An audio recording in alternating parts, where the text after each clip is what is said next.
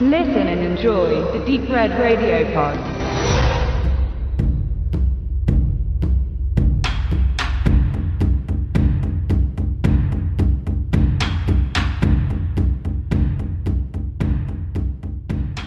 Rising Sun ist ein Buch von dem nicht ganz unbekannten Autoren Michael Crichton, was damals in Deutschland unter dem Titel Nippen Connection veröffentlicht wurde. Und ich weiß jetzt gar nicht genau, wann es war, aber 92. 92, also kam sehr kurze Zeit später, also wirklich sehr kurze Zeit später, die Verfilmung Die Wiege der Sonne, der deutsche Titel, mit Sean Connery und Wesley Snipes in den beiden Hauptrollen, aber noch eine Menge anderer bekannter Gesichter im Cast. Der Benedikt und ich haben den jetzt gerade mal geschaut, weil wir einfach drauf Lust hatten, der mittlerweile auf Blu-ray recht günstig ähm, zu erstehen ist und ich ihn schon lange nicht mehr gesehen habe. Ich habe den in meiner, in Anführungszeichen, damals gesammelten Wesley Snipes Connection auf, Collection auf Video weil das war tatsächlich der erste Schauspieler, habt ihr vielleicht schon mal rausgehört bei dem einen oder anderen Pod, für den ich mich tatsächlich so anfing zu interessieren. Ging so los mit ähm, Passagier 57 und Demolition Man und alles, was so in den 90er Jahren gemacht hat. Und da war dann auch dieser hier dabei, der, tja, so die ich weiß gar nicht, wie man es sagen kann, so die, die, die, die, die, die, die zweite schauspielerische Phase einleitete, die dann so zum Höhepunkt hinsteuern sollte mit Blade, alles ein bisschen noch ein paar Jahre später, nachdem er ja so sein, seine Auferstehung wirklich im positiven Sinne mit so einigen Rollen in den 80er Jahren aller New Jack City gefeiert hatte. Über John Connery brauchen wir jetzt nicht so viel sagen, der war ja da schon in einem Alter, wo er die ganz großen Sachen hinter sich hatte mit James Bond. Wobei ich jetzt auch gerade sagen will, dass gerade auch hier in den 90ern damit auch diese die die Weißbart-Phase einsetzte, also mit also diesen die, ganzen äh, Sachen, die noch auch dieses Thriller, die er dann noch nebenbei gemacht hat, wo er auch dazu stand. Also er hat im er Sumpf des Verbrechens oder dann auch mal Drama und dann ja und dann auch mal The Rock überall mal ausprobieren. Der erste Ritter ganz grausam. Er trägt zwar immer sein Toupet, aber er hat nicht mehr gefärbt zu der Zeit. Ich glaube, die weißen Haare kamen schon eher. Ich weiß es nicht, bei welchen Bond man dann schon schwarz nachgemalt hat bei ihm. Ähm, aber ja, es war auf einmal dann dieser dieser Bruch da ne, bei bei Connery. Aber erstmal zum Film. Die Story ist vielleicht den meisten gar nicht mehr so bekannt. Es geht davon darum, dass ein ja amerikanischer Konzern verkauft werden sollen. Microcon, es gibt, geht um Microchips und eine, eine möglicherweise japanische Firma und das für und wieder wird dort politisch diskutiert, ob das gut ist, ob das schlecht ist und ähm, während dieser Verhandlungen passiert dort auf, naja, es ist jetzt keine Botschaft, aber auf dem Gelände dieser japanischen Firma in LA ein Mord und es ist nur daran, an den beiden genannten ähm, diesen aufzuklären, was in diesem Umfeld nicht so ganz einfach ist, weil das ja auch die Verhandlungen stören könnte. Und äh, es erstrickt sich daraus eine Thematik, die ja Michael Crichton gerne umgesetzt hat in seinen Büchern. Einerseits geht es so ein bisschen um Zukunft, um Hightech, was hier, hier so am Rande ist und, und dann natürlich der das Verbrechen, der Thriller, der Krimi, was aufgeklärt werden muss. Du hast den Film auch lange nicht mehr gesehen gehabt. Ähm, wie sind so deine neuesten ersten Wiedereindrücke? Äh, ich muss dazu natürlich sagen, sage ich aber gerne besser, weil ich habe den Roman nicht gelesen. Ich übrigens auch nicht. Ja, können wir also da schon mal nichts, nichts dazu beitragen. Äh, was für mich jetzt interessant war, weil das war einer, einer von den Filmen, wo ich wusste, ja, die sind nicht ganz so schlecht, aber ich wusste wirklich überhaupt nicht mehr, worum es eigentlich ging.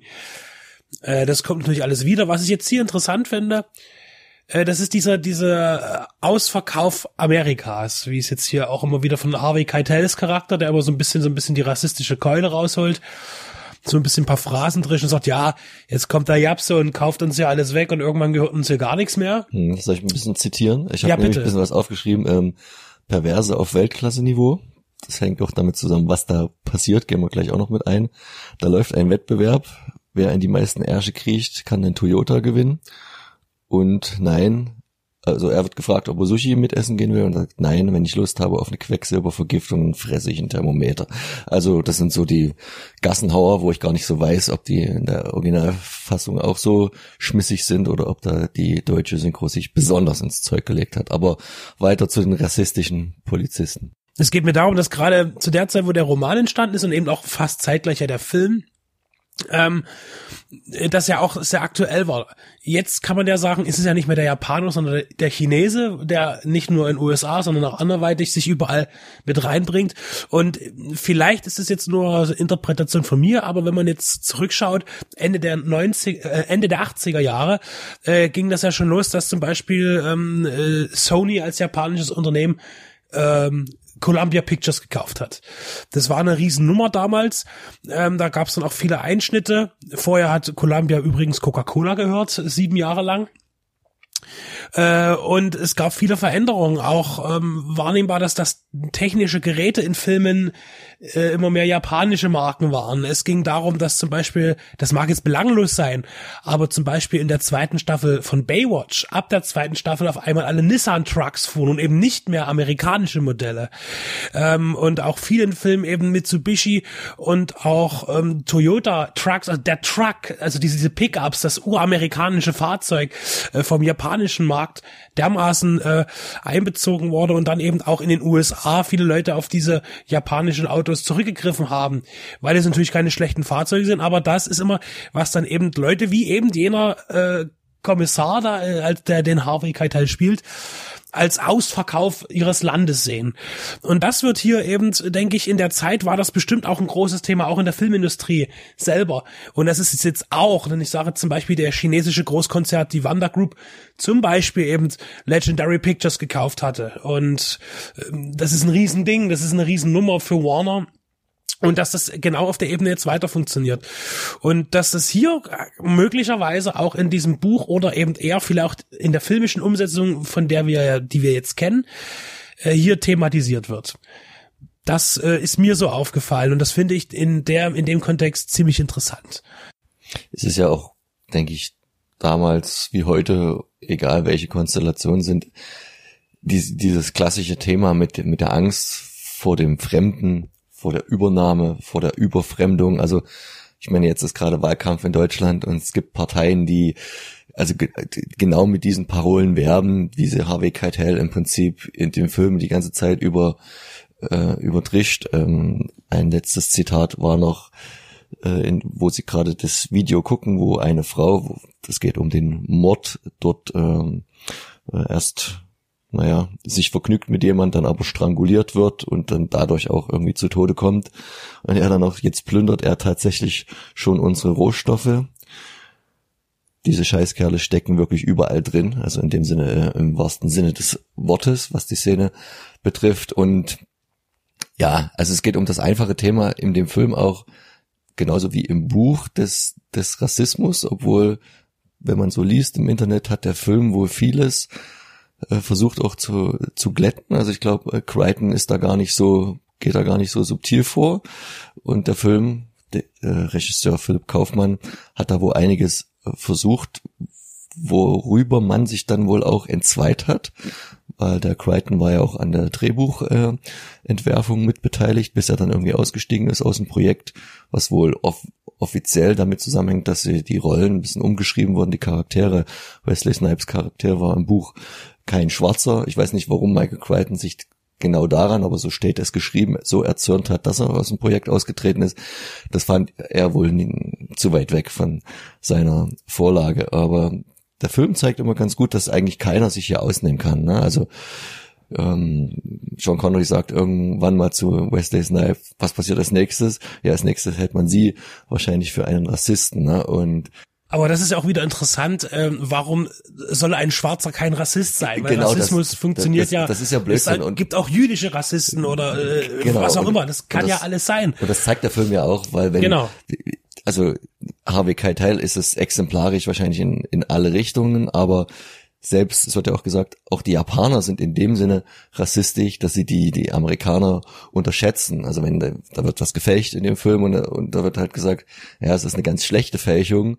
Wir können das jetzt vielleicht mal konkretisieren, ja. dass es hier halt wirklich um einen, den technischen Aspekt, um eine Videoaufzeichnung geht, genau. die den Mord, der Mord wird per Video aufgezeichnet und dient eben äh, als Beweismittel, aber natürlich, das ist jetzt auch kein Spoiler, ist auch Wurst, das Video, das der Polizei oder den beiden Kommissaren, das sind ja eigentlich auch wie, was auch immer die für Bezeichnungen haben, die sind da, müssen ermitteln, wird ihnen zugespielt, ist aber gefälscht worden. Ja, oder manipuliert. Manipuliert worden, ja. genau. Da wurden Menschen hineingefügt oder ausgefügt und so weiter. Und nun ist die Frage, ja, was ist da eigentlich passiert und wer war das überhaupt und wer konnte das so schnell bewerkstelligen.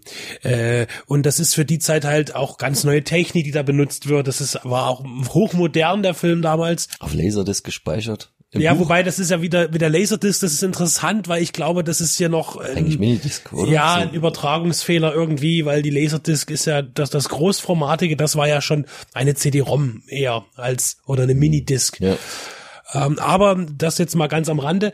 Und daher ist natürlich der, der Japaner ist dafür bekannt, dass er technisch affin ist, dass er Kleinstelektronik herstellt, die weltweit Anwendung findet und äh, der Amerikaner wird immer nur als Konsument dargestellt. Und genau das passiert eben hier, dass man eben, wo du sagst, die Art von Rassismus oder auch dieses Belächeln, dass der Japaner sagt, na ja, dieser Gaijin, der hat ja keine Ahnung, ähm, die kriegen das eh nicht raus. Wir machen, wir geben uns mal ein bisschen Mühe, nicht ganz so viel und das wird aber schon reichen. Der kriegt das nicht mit. Aber natürlich kommen sie äh, der Fälschung auf die Schliche. Und äh, so schreitet dann eben die Ermittlung voran und das eigentlich in dem Film in einem sehr seichten Tempo. Also der Film ist jetzt nicht reißerisch oder irgendwas. Das ist kein Actionfilm, sollte man ja. nicht, nicht erwarten. Ne? Auch wenn man jetzt Wesley Snipes liest und am Ende gibt's mal so ein bisschen minimal Martial Arts, aber das ist nicht das, das äh, entscheidende Thema. Es ist schon ein Thriller, ich würde es fast, naja, Thriller. Sehr ein Krimi. Ein Krimi, ne? Also ein Krimi auf äh, hohem Niveau. Ähm, was wollte ich noch sagen? Wir haben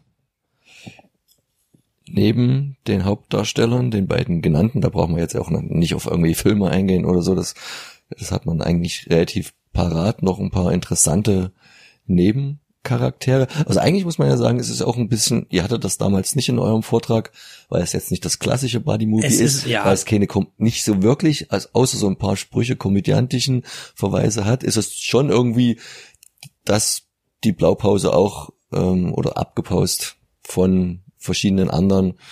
Der alte, der junge, der eine, der ein bisschen draufgängerischer ist, der, der zweite ist ein bisschen überlegter und am Anfang können sie nicht so richtig Zwei Ethnien wieder unterschiedliche. Ethnien, also, also da, das schwebte ja. mir auch zuerst im Sinne, aber ich würde ihn niemals als Buddy-Movie bezeichnen, weil das äh, von der Grund Basis fehlt, eigentlich ist es ja schon richtig, es fehlt aber diese eine Zutat, die dann wieder, das Ganze ist ja jetzt kein purer Unterhaltungsfilm, es ist einer, aber jetzt keiner, der, der lustig wäre. Genau, Tia Career spielt eine Nebenrolle mit, die ja ähm, vor allen Dingen äh, dann Wayne's World zur ähnlichen Zeit äh, so ein bisschen ihr Stern stieg, äh, wie war Winnie the Weasel. Von Steve Buscemi gespielt. Also du hast vorhin so gesagt, er, er, er wirkt ja schon immer so ein bisschen wie ein Frettchen und zack hat er hier noch diesen, naja, ähnlich gearteten äh, Spitznamen. Also sehr viele Gesichter. Stan Shaw ist auch jetzt nicht der Riesendarsteller, aber er taucht immer wieder in Filmen auf. Äh, Ray Wise spielt mal wieder, wie so unselten, eine Person im höheren Stande, Politiker. Ähm, das ist auch so sein schmieriges Gesicht und dieses Lächeln, das passt auch ganz gut dazu. Dann der Name für mich schwer auszusprechen, aber das ist so der, der Patent japanische Bösewicht. Karehigo Hiroyuki Tagawa. Den man brauchte. Also das war so, die, der hat wahrscheinlich auch einmal in die Schublade rein und nie wieder rausgekommen. Auch wenn man hier in dem Film durchaus schon mit den Erwartungen an sein Gesicht spielt, was ja ganz gut ist. Und Marco ist natürlich auch noch mit dabei, also als wirklich sehr prominente asiatische schrägstich japanische Standardbesetzungsdarsteller. Hast, hast du den deutschen Part im Film erspäht? Jetzt muss ich äh, tatsächlich passen. Ich gelesen, die, die Dame, die da hinscheidet am Anfang, ist, ah, okay. da, ist das deutsche Model Tatjana Patitz. Mittlerweile auch, wenn man hochrechnet, an die 50 damals, aber äh, startend im Business, was ja nicht allzu lange währt für die Damen, die dort äh, sich bewegen, weil es ja auch ein sehr hartes ist. So eine richtige Schauspielerkarriere ist dabei nicht rausgekommen. Da sind ein paar Credits entstanden, die Hälfte aber auch irgendwie so Musikvideos. Ähm, hat auch nicht so viel zu sagen, außer schön auszusehen und dann zu sterben. Ähm, interessanter da ist ja vielleicht auch noch der Regisseur Philipp Kaufmann. Ich möchte, bevor wir zum Regisseur ja, gehen, noch sagen, dass auch äh, immer, ach, der, der, der nicht zu vergessen, weil der hier wirklich immer wieder, den erkennt man aber einfach, aber der hier überhaupt gar, gar nichts zu melden hat. Das ist der Neffe von Christopher Lloyd, den ja die meisten, denke ich, sehr krass aus Scrubs kennen, also Sam Lloyd. Ach so, dass er der Neffe ist, wusste ich nicht. Ich dachte, das ist jetzt zu abgefahren, wenn man das anspricht. Aber Nee, nee, die, ja, aber- die coole Connection da ist. Also mit den Haaren hat's die ganze Familie Ja, nicht so richtig, ne? was die, was die, was den Wuchs oder was gesagt den Ausfall angeht. Also da war das die Gene ähm, sehr, sehr prägend. Ach so. Also nochmal dazu sehr, sehr vielfältig bekannt, prominent besetzt, optisch und auch generell äh, spielerisch. Und jetzt ja, auf jeden Fall Philip Kaufman. Ein Mann, der viel, viel zu tun hat. Eigentlich gar nicht so viel. Also ich meine, er hat ja 13 Filme nur inszeniert, hat aber bei vielen anderen Sachen, die sehr prominent sind, seine Finger mit drin gehabt. Genau, er ist jetzt mittlerweile auch schon 82 und als bekannt, was was was würden wir denn aus seinem äh, filmischen Schaffen? Äh, sein bekanntestes hat er wahrscheinlich nicht Regie geführt, ne? Wenn man jetzt auf Indiana Jones Indiana Jones hatte die Story mitentwickelt, zusammen mit George Lucas und den Charakter und taucht da ja auch immer wieder bei allen möglichen äh, Indiana Jones Projekten, ob das nun Filme sind oder Videospiele oder sonst was als äh, Character Creator mit auf. sein bekanntester Film wahrscheinlich den, den wir vor sehr kurzer Zeit als Hausaufgabe besprochen haben. Die Körperfasser kommen, würde ich jetzt mal vermuten. Von 78, ja. ja. Und dann hat er noch durchaus ja auch historisch, filmhistorisch relevante Filme wie The Wanderers, Terror in der Bronx gemacht oder auch der Stoff, aus dem die Helden. Das ist für mich sein bester Film, weil ich, ich mag die The Right Stuff ist äh, für mich auch einer, den ich immer wieder mal schauen kann.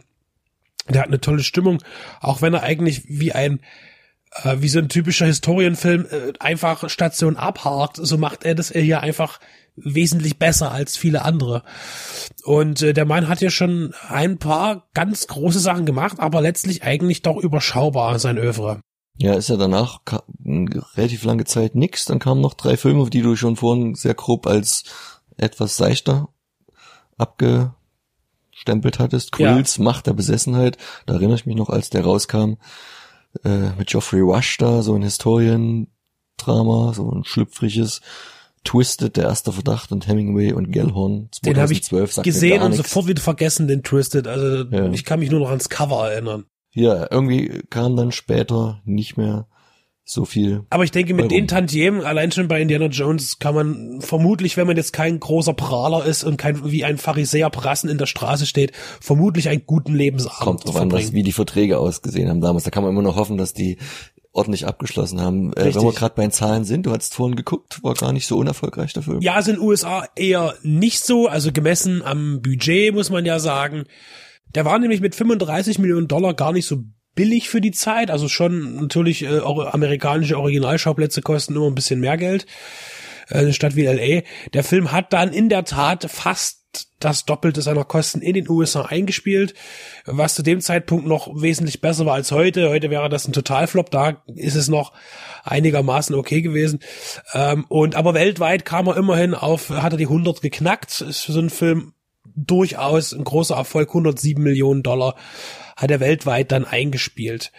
Äh, ja, also insofern kommerziell auf jeden Fall erfolgreich für das produzierende äh, oder verleihende Studio 20th Century Fox. Äh, ja, also von daher eine Wie gute Nummer. Und Sean Connery auch hier auftretend als Executive Producer. Ich denke, Stimmt. Hm. äh, entweder war er äh, Riesenfan von dem Projekt oder aber tatsächlich hat man ihn da ein bisschen gekauft, äh, weil es wurde dann, es ging dann los mit den Gagen irgendwie, wenn die Gagen dann Gagenwünsche nicht erfüllt werden konnten. Ich kann mir vorstellen, dass Sean Connery durchaus jemand war zu dem Zeitpunkt, der schon sehr hohe Gagen gefordert hat und bestimmt auch bekommen hat. Und dann ist man ja gerne mal auch den Weg gegangen, des, des Produzenten mit einer anderen Gewinnbeteiligung noch in das Projekt hineinzugehen. Ja, Wie ordnest du denn jetzt ein mit so ähnlich gearteten Filmen der Zeit der 80er, der frühen 90er Jahre, wo es jetzt nicht immer zwingend um Japan geht, aber so Einflussnahme aus dem asiatischen Markt. Da gibt's ja von äh, Chimino im Jahr des Drachen und äh, Black Rain. Black Rain von Es geht alles Ridley so ein Scott. bisschen in die Richtung mit aus heutiger Sicht, wo alles zu Recht äh, viel politisch korrekter auch geworden ist, zu Recht, zu Unrecht, die ja auch zum Teil sehr den Rassismusstempel haben in der Charakterisierung, in der, in der eindimensionalen Charakterzeichnung der asiatischen Darsteller. Wo würdest du den da hier verorten? Auch, auch jetzt aus, aus filmischer Sicht, oder vom, vom, vom Ranking, Unterhaltung etc.? Also im Jahr des Drachen den vor auch noch nicht allzu langer Zeit Stefan bei uns besprochen hatte. Ja. Den mag ich sehr gern, den Film, aber hauptsächlich aber eher, äh, weil er ein guter Kopffilm ist, würde ich ihn eher dahin setzen. Und vor allen Dingen, weil er tolle, tolle Settings hat und auch sehr, sehr schöne Action-Szenen.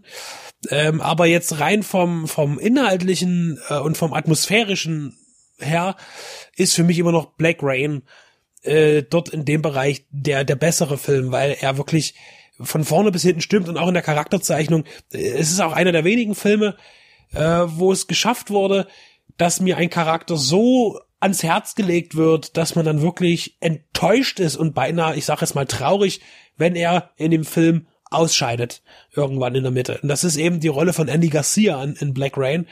Ähm, so ein fröhlicher Mensch und das ist so gut gespielt und so gut inszeniert, dass man wirklich sauer ist, als der dann der Gewalt zum Opfer fällt. Und äh, natürlich auch nicht zu verwechseln, es gab ja zwei Black Rains 89. Äh, das eine ist tatsächlich eben der Ridley Scott und der andere ist ein japanischer Film, der aber die beiden Titel haben den gleichen Grund, weil dieser schwarze Regen, das hat ja was mit dem äh, atomaren Niederschlag zu tun, äh, zurückzuführen auf die Bombenangriffe der Amerikaner auf Japan, die Atombombenangriffe. Der Film hat äh, vielleicht zum Abschluss noch ein paar nette visuelle Spielereien, auch so im, der am, Schnitt, am Anfang ja. der Schnitt, Übergänge und ich habe jetzt gerade noch mal geguckt, äh, das wäre fatal gewesen, wenn wir ihn nicht erwähnt hätten. Michael Chapman ist der Kameramann. Bei Kameramann geht mein Wissen jetzt auch nie so, macht's auch bei den wenigsten jetzt sofort Klick, aber wenn man guckt, was der, das ist ungefähr der gleiche Jahrgang, der Taxi Driver inszeniert, der hat Gefilmt. also gefilmt, ja. Die Körperfresser kommen zusammen mit äh, Kaufmann gemacht. Er hat auch The Wanderers zusammen gemacht. Also das ist auch eine enge Zusammenarbeit über die Karrieren hinweg gewesen. Dann hat er wie ein wilder Stier. Also man hört, dass auch äh, Scorsese sehr oft auf ihn zurückgegriffen äh, hat. Dann hat er aber auch eher naja, so populäres, klassisches 80er-Jahre-Kino gefilmt, Lost Boys, er hat von Michael Jackson das Bad-Video gemacht, Die Geister, die ich rief, Ghostbusters 2, Kindergarten Cop, also er hat ja eine enorme Vita, die er aufführt. Es geht danach mit Auf der Flucht, also er hat in einem Jahr die Wiege der Sonne gefilmt und dann Auf der Flucht, also das andere ja doch ziemlich großer Hit, den von uns besprochenen Zwielicht, hier auch gemacht und Space Jam, das ist ja lustig. Und ich höre jetzt auf, weil danach wird's auch ein bisschen weniger sicher altersbedingt, also ganz wichtiger. Und wenn wir da gerade sind, möchte ich noch auf einen weiteren Beteiligten dieses Films ansprechen, der meiner Meinung nach hier vielleicht, naja, nicht so viel zu tun hatte. Ich finde, der Film ist von den Kulissen her sehr, sehr, ja, abgespeckt. Also es ist relativ unspektakulär, die Räumlichkeiten auch die Drehorte an sich, wo man gedreht hat, es ist jetzt nicht wirklich, es, es wird auch nie darauf wirklich diese LA, es wird eigentlich nichts gezeigt, was sehr, sehr verordnet je- ist, was Stadt auch in sein, ne? Ordnung ist. Ja. Aber ich meine jetzt die Büroräume und überhaupt die Ermittlungs, der, dieser Ermittlungsraum, wo Wesley Snipes sich einmal einen Verhör stellen muss, ähm, das ist so unspektakulär, da ist nichts los. Und wenn man überlegt, dass dann eben als Production Designer Dean Tavolaris ähm, tätig war, der wirklich hier äh, der Pate, die Pate-Trilogie betreut hat und Apocalypse Now, äh, wo ich mir sage, wo das ja, das sind ja vor allen Dingen gerade beim Paten, das sind ja so detaillierte und über, äh, ja, mit viel Nepp und Tinnef, also gerade diese Räumlichkeiten, Büros und Restaurants, sehr, sehr ausgeschmückt und eben hier äh, völlig daneben ist. Also R- Rumblefish hat er zum Beispiel auch gemacht und die Outsider, also da, da, da, da fand ich das jetzt schon ganz schön, äh, so, so, das ist ein krasser Bruch, finde ich. Das ist vielleicht wie das dieses kein Make-up, Make-up, was zwei Genau. Stunden dauert aufzutragen, damit es aber trotzdem total natürlich aussieht, wo man sich dann auch fragen könnte, na, warum habe ich mir da jetzt gerade eigentlich die Mühe gemacht? Ähm, ja, also wir finden, das ist durchaus eine Empfehlung, vor allen Dingen, wenn der jetzt, ich weiß gar nicht, ich habe fünf Euro bezahlt, Blu-ray-mäßig ähm, verramscht wird. Also das macht man nichts falsch, diesen Ja. Film zu schauen. Es ist Anfang der 90er, es ist ein handwerklich anstandsfrei gemachter Film, der vielleicht auch manchmal ein bisschen, wenn man jetzt darauf achtet, ein bisschen unterkühlt wirkt, aber das ist ja auch wahrscheinlich dann gewollt in dem Film bei der Thematik. Und ja, er, er ist guckbar, er ist spannend, gar keine Frage. Und gerade eben, wie ich am Anfang sagte, gerade wenn man sich so den Kontext der Zeit auch im amerikanischen Mediensystem anschaut, ähm, sehr verständlich der Film eigentlich. Also für uns Außenstehende vielleicht weniger, aber eine Idee, eine, eine Verständlichkeit davon haben, wie so ein Film oder wie das, wie ein Publikum so einen Film aufgenommen hat damals. Ich denke, da waren auch die Gazetten voll mit, mit ähnlichen Artikeln und so weiter. Ich denke, der hat damals sehr wohl den Zahn der Zeit getroffen und tut es ja heute auch wieder. Wir hatten China gesagt, die eben jetzt hier eigentlich die Rolle übernehmen könnten äh, von den Japanern. Oder schon übernommen haben. Es ist ja wahrscheinlich vielleicht schon zu spät, wie einige sagen würden. Aber wir hoffen immer nur das Beste. Wir sind für eine gute, für einen guten Globalismus und hoffen immer nur das Beste. Und äh, bieten auch an, noch einmal sich den Film Rising Sun, die Wiege der Sonne, anzuschauen von 1993.